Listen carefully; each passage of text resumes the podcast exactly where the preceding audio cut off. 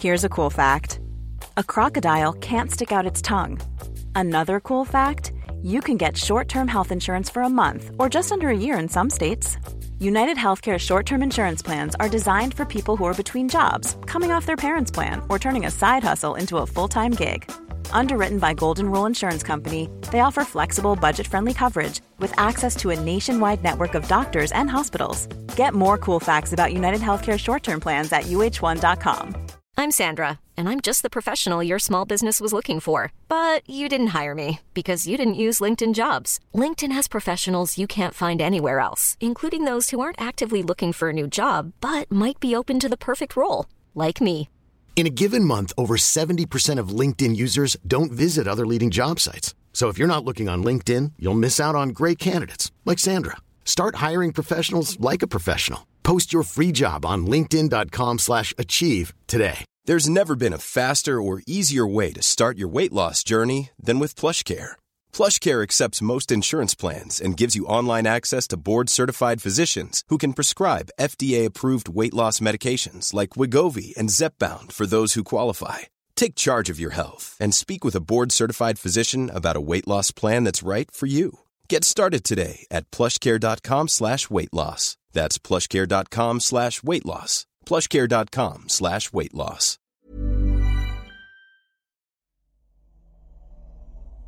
Creí que todo sería un juego y que no habría problemas ni complicaciones. Pero qué tontos.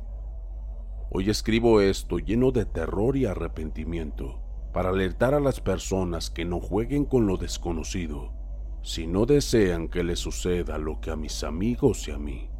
Salimos ese viernes por la tarde de la escuela y Juan tenía días de estarnos diciendo que en un cajón de su abuela encontró un envoltorio y que cuando lo abrió jamás pensó encontrar semejante cosa. Así que lo volvió a envolver y lo dejó ahí para que después pudiera tomarlo de nuevo y jugar con nosotros. Cabe destacar, tenía más o menos un mes de haber fallecido y por eso pudo hurgar en sus cosas, ya que su padre no le puso atención a las cosas de la abuela. Decía que solo era basura y que pronto tiraría todo aquello, y por eso quería llevarnos a la casa de su abuela, antes de que su padre tirara todo y nos arruinara pasar una noche ahí y probar nuestro valor. Sé que se escucha tonto, pero solo teníamos 16 años y eso era tentar al más osado. Así que nos convenció y quedamos de vernos esa tarde. Era un viernes por la noche en la casa de la abuela de Juan. Les diré quiénes estábamos emocionados por ir a realizar tal hazaña. Por principio, Juan, el que empezó con todo el barullo. Siguen Carlos, Leonor y yo, Pablo. Desde chicos siempre nos juntábamos y siempre nos metíamos en cada problema, pero también siempre salíamos adelante. Pero en esta ocasión sería diferente. Cuando llegué, solo faltaba Leonor e inclusive pensé que no asistiría a tal evento. Pero me equivoqué. Al verla llegar en su bicicleta sonreí. Desde hacía mucho me había enamorado, pero parecía que todos lo sabían, menos ella.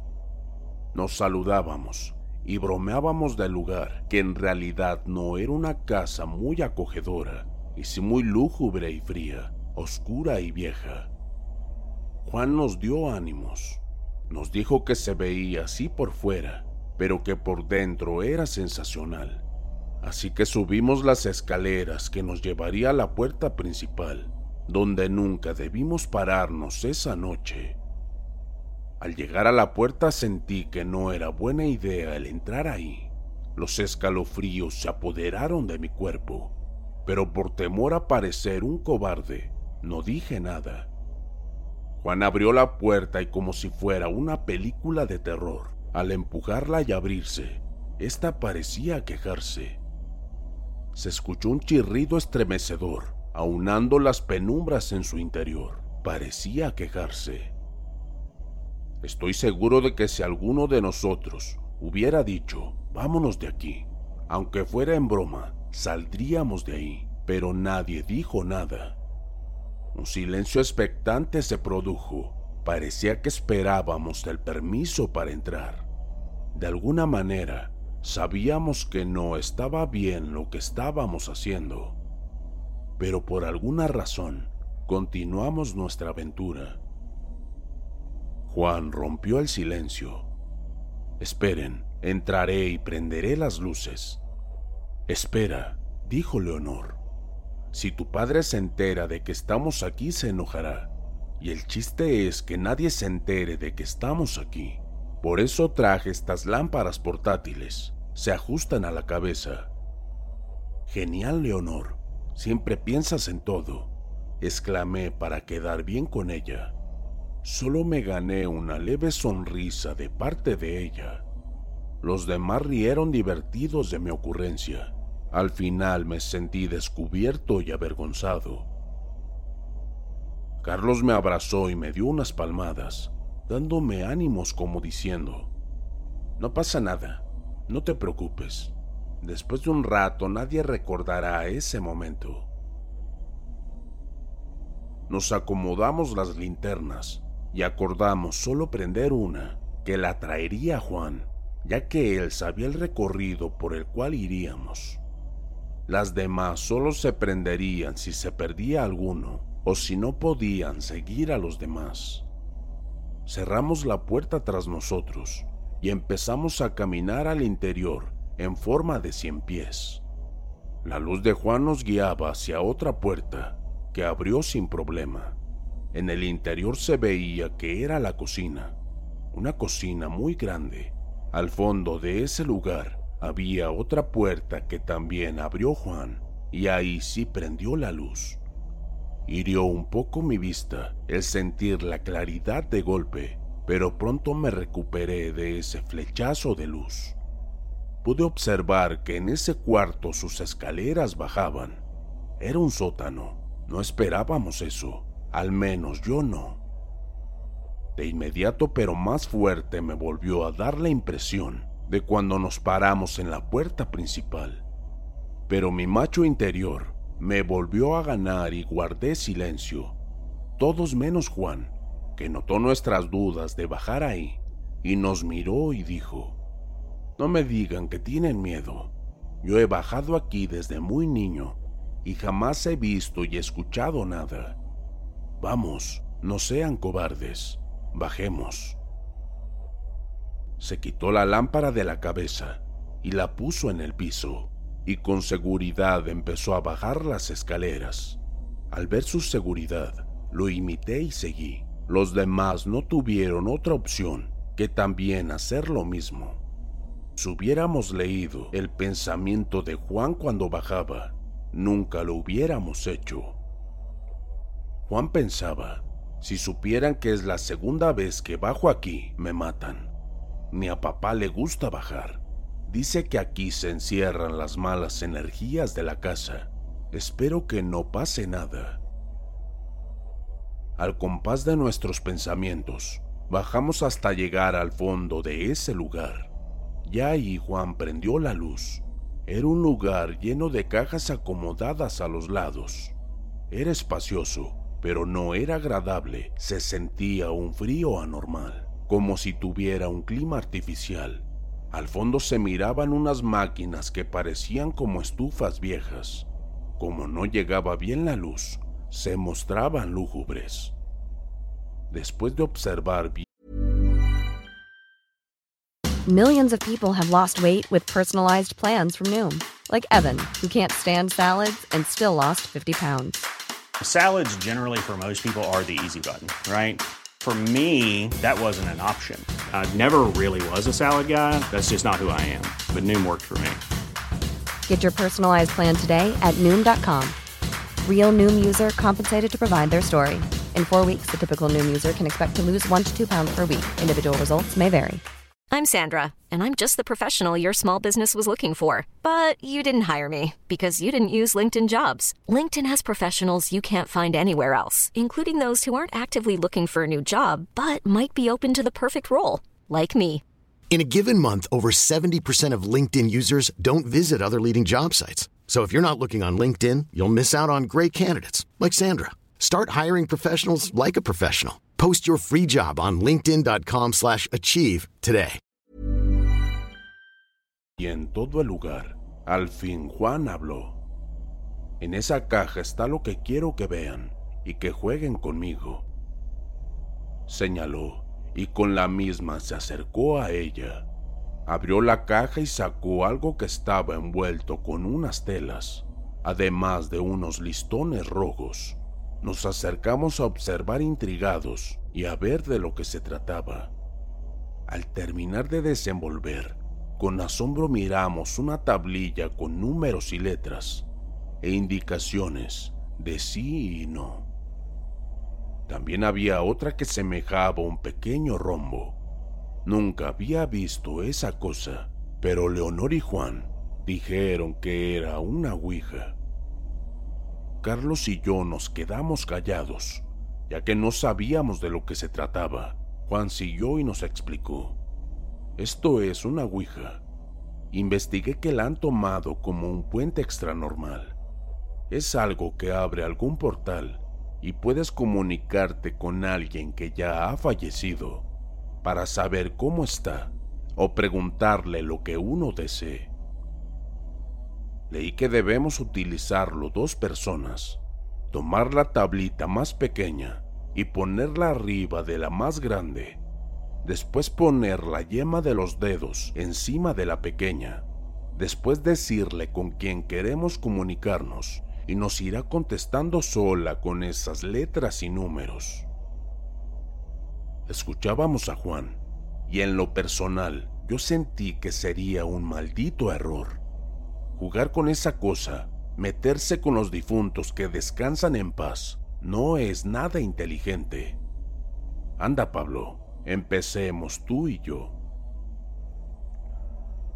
Juan me sacó de golpe de mis pensamientos me quise negar, pero la mirada retadora de Leonor me quitó las dudas, pero no el miedo, y acepté. Ok, vamos a hacerlo. Juan sacó de su bolso dos veladoras rojas y dos negras, que las puso en los cuatro puntos cardinales, las encendió y después nos sentamos enfrente el uno al otro.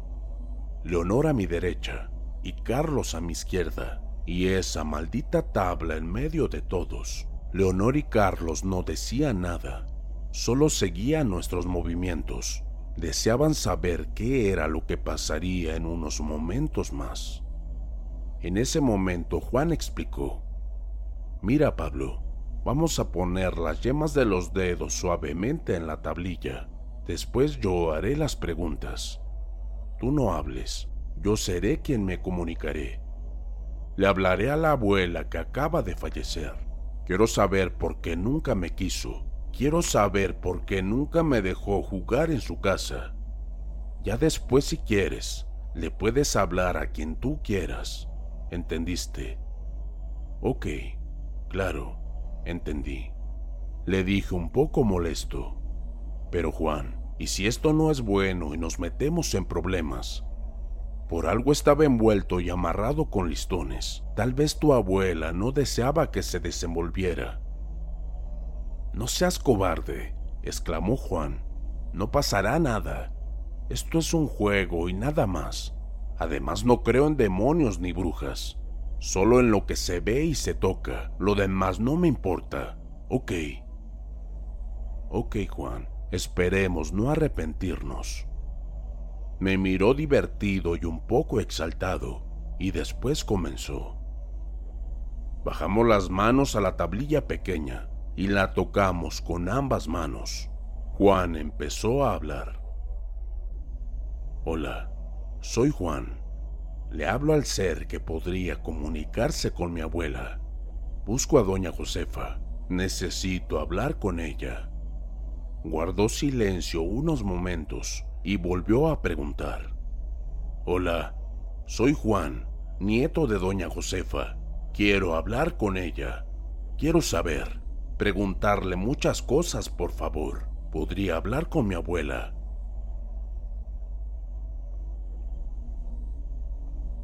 El silencio que ahí reinaba era intenso. Se podía escuchar las respiraciones de todos, agitadas y ansiosas. Cuando pensé que todo era una pérdida de tiempo, ya iba a retirar los dedos de la tablilla, cuando ésta hizo un movimiento y avanzó, y nos llevó hacia la palabra sí, y de nuevo volvió a su lugar. En ese momento no tuve miedo, pero Juan y yo nos miramos con asombro. Sabíamos que ni uno de los dos había movido esa tablilla y que ella sola se había movido. Con emoción Juan volvió a preguntarle a la tabla, ¿Eres tú, abuela Josefa? La tablilla avanzó de nuevo así. Entre risas nerviosas, Juan siguió preguntando, Abuela, ¿por qué nunca me quisiste? La tablilla volvió a avanzar y empezó a señalar varias letras y juntas formaron, porque no eras mi sangre. Al terminar la oración, saqué las manos de ahí y le dije a Juan, ya deja eso en paz. Eso no dice la verdad. ¿Para qué quieres saber cosas de las cuales después te puedes arrepentir? Juan se quedó callado, aún con las manos en la tablilla.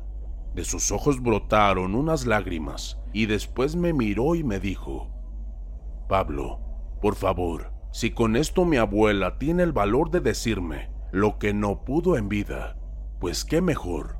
Yo deseo saber la verdad. Por favor, siéntate y sigue ayudándome. Miré a Leonor y a Carlos. Ellos no decían nada. Al parecer apoyaban a Juan. Yo solo atiné a decir. Ok, Juan, lo intentarás una vez más. Pero después se terminó. No volveré a jugar nunca más esta cosa. Juan volvió a sonreír con sus lágrimas hasta la barbilla. Me volví a sentar y puse mis manos en la tabla. Juan continuó. Dime, abuela, ¿quién es mi padre? ¿Qué fue lo que pasó? La tablilla se volvió a mover y juntó de nuevo esas letras. No eres mi sangre. Vamos, Juan. Es suficiente. Vámonos de aquí, le dije. No, Pablo. Debo saber más. Espera, por favor. Pensé en retirarme, pero me dio pena dejarlo así. Dime, abuela, estás aquí. Quiero que te muestres. Dame una señal de que estás aquí y que todo lo que dices es verdad. La tablilla se movió más rápido y señaló. Claro que estoy aquí y la prueba es tu sangre. Las luces de pronto empezaron a apagarse y encenderse las cajas apiladas cayeron al suelo. Miré a mi amiga Leonor. Su mirada perdida y la boca abierta me dieron un susto de muerte. Después miré a Carlos y también su mirada y su boca abierta a todo lo que daba. Y lo peor faltaba, Juan. Al verlo bien, me di cuenta de que ya no lloraba lágrimas normales. Eran gotitas de sangre que corrían incontenibles por sus mejillas, y de su boca salían palabras que jamás había escuchado.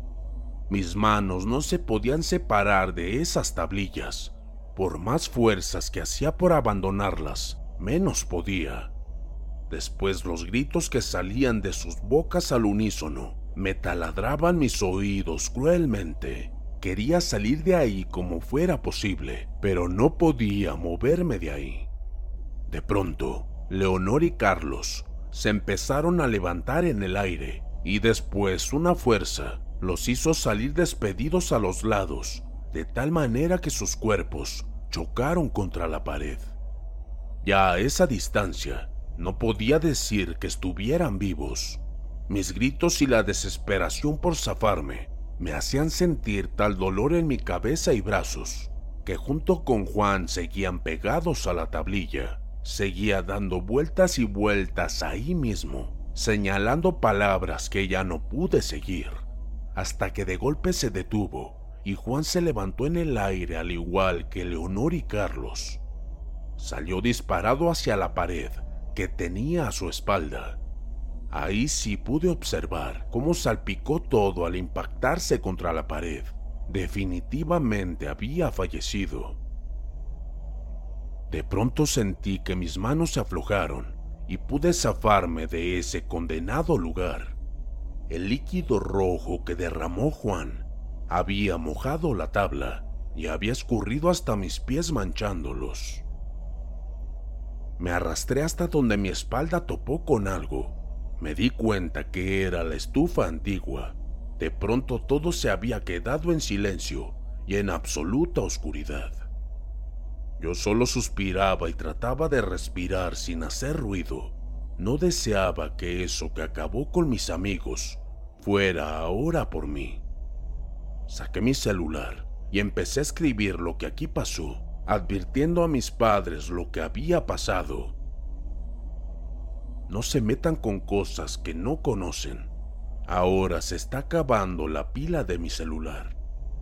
Escucho que algo viene hacia mí, se arrastra y ahora ríe y ríe espantosamente. Es horrible. Muero de miedo. Perdón papás por no escucharlos. Ellos no saben dónde estoy. De hecho, creo que nadie. Dios, perdóname.